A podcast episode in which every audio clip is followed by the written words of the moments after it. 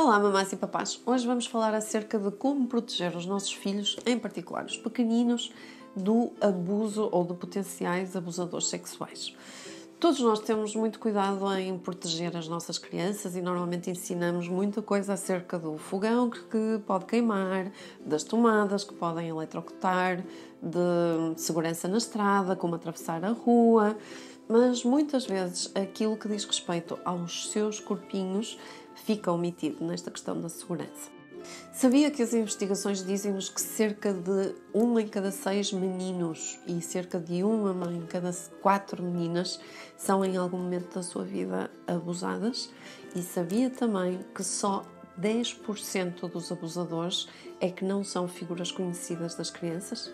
É um pouco assustador, não é? Portanto, vamos pensar uh, como é que vamos proteger os nossos filhos e é algo que devemos fazê-lo desde cedo. Vamos dar aqui algumas dicas para podermos uh, não ter a certeza, obviamente, que, todo, que, os nossos filhos vão ficar completamente imunes a qualquer situação, mas para termos a certeza de que nós vamos desenvolver algumas competências para eles se defenderem dessas situações. Primeira dica: chamar as coisas pelos nomes. O que é que isto quer dizer? Embora possa chamar pilinha ou pipi, nós também devemos ensinar os nomes corretos dos órgãos genitais dos meninos e das meninas no momento certo. Ou seja, mesmo quando eles são pequeninos, eles devem saber que aquele órgão tem aquele nome. E isto pode ser feito ou com bonequinhos ou com desenhos e nós darmos os nomes corretos aos órgãos. Segunda dica: dizer não aos segredos não existem segredos na família, podem existir surpresas. Surpresas que estamos a preparar para a mamã, para o papá, mas nunca segredos. A nossa, uh, os nossos filhos têm de ter a certeza de poder falar de tudo connosco, mesmo que seja alguma coisa que os preocupe ou algo que eles sintam vergonha de partilhar. Outra dica: proibido tocar. As partes íntimas da criança não podem ser tocadas por ninguém, a não ser pela mamã, pelo papá ou alguém da confiança. Não é suposto nenhum amiguinho, nenhum primo, nenhuma outra criança, nenhum adulto tocar ou pedir para tocar nas partes íntimas de cada um.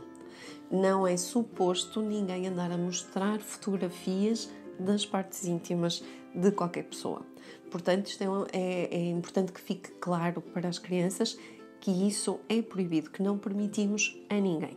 Outra dica: acabar com os beijinhos a toda a gente. Esta coisa da boa educação, de chegar a qualquer sítio e obrigar um bebê de um ano, dois anos, a dar um beijinho a alguém que nós desconhecemos, um familiar que já não vemos há imenso tempo, ou simplesmente a alguém que naquele momento a criança não tem vontade de dar beijinhos, é não um sinal de boa educação, é um sinal que estamos a passar à criança a ideia de que invadir o seu corpo, fazer algo contra a vontade, é uma coisa aceite e isto tem repercussões no futuro. Tanto ao nível, aliás, existem alguns estudos que relacionam isto com o abuso sexual, tanto do lado da vítima como do lado do proprietor. Isto porquê?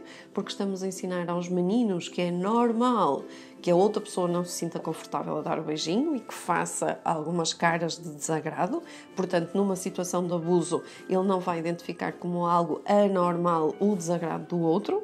E por outro lado, estamos a, a ensinar às vítimas que sentir-se invadido, sentir-se violentado por alguma manifestação de carinho é algo que se deve aceitar. Por isso, corta. Dar cinco, dizer olá é um sinal de boa educação mais do que isto não. Ajude também o seu filho a identificar três ou quatro pessoas que nós vamos chamar de pessoas que estão no meu coração. E isto significa o quê? Pessoas que o seu bebê um, iria procurar para contar qualquer coisa, para falar sobre qualquer coisa que acha problemático. Isto quer dizer o quê? Uh, imagine, não uma coisa forçada, do género, ah, a mamãe, a avó, nada disso. Ajude a ele identificar quem seriam as pessoas que estão no coração dele e que ele iria a correr contar qualquer coisa que o preocupasse. Identifique também com ele coisas que o podem deixar uh, desconfortável e as sensações que nós temos no corpo de desconforto. Uma vez uma criança numa consulta falava-me, com 3 anos, falava-me de dói-dóis na cabeça. Então identifique com ele o que é que seria um dói-dói na cabeça. Seria, por exemplo, sentir o coração acelerado, sentir as perninhas a tremer, situações que ele já vivenciou por lidar com o desconhecido, ajude a que ele identifique esses dói-dóis, esses momentos em que se vai sentir assim, para ter a necessidade de falar sobre o tema.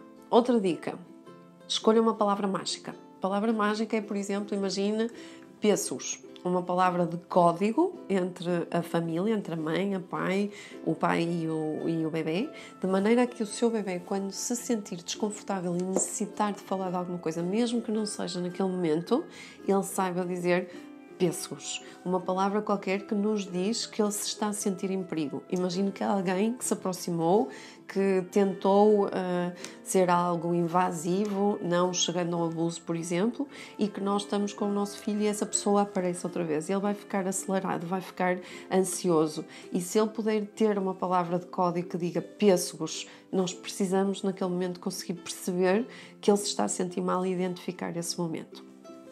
Por fim, não muito, uh, não menos importante, mantenha-se informado, ou seja, mantenha-se atento a este tipo de comportamentos, aos modos operandi destas pessoas que abusam os mais pequeninos. Por exemplo, um, por vezes as pessoas que abusam os mais pequenos aproximam-se deles pedindo ajuda. Imagino estou ao pé de um carro e peço ajuda a um pequenino para me ajudar a pôr as, os sacos dentro do carro.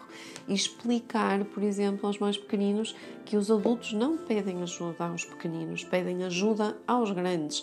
E por isso, nós, se alguém se aproximar deles e pedir ajuda, o que eles deverão fazer é ir chamar algum crescido e não cair. Ou, por exemplo, alguns abusadores sabemos que levam cãezinhos para os parques e criam relações de proximidade com as crianças, ou levam músicas, ou levam docinhos para parques escolares. Por isso, esteja atento, informe sobre este tipo de, de comportamentos que estas pessoas têm para podermos proteger antecipadamente os nossos filhos.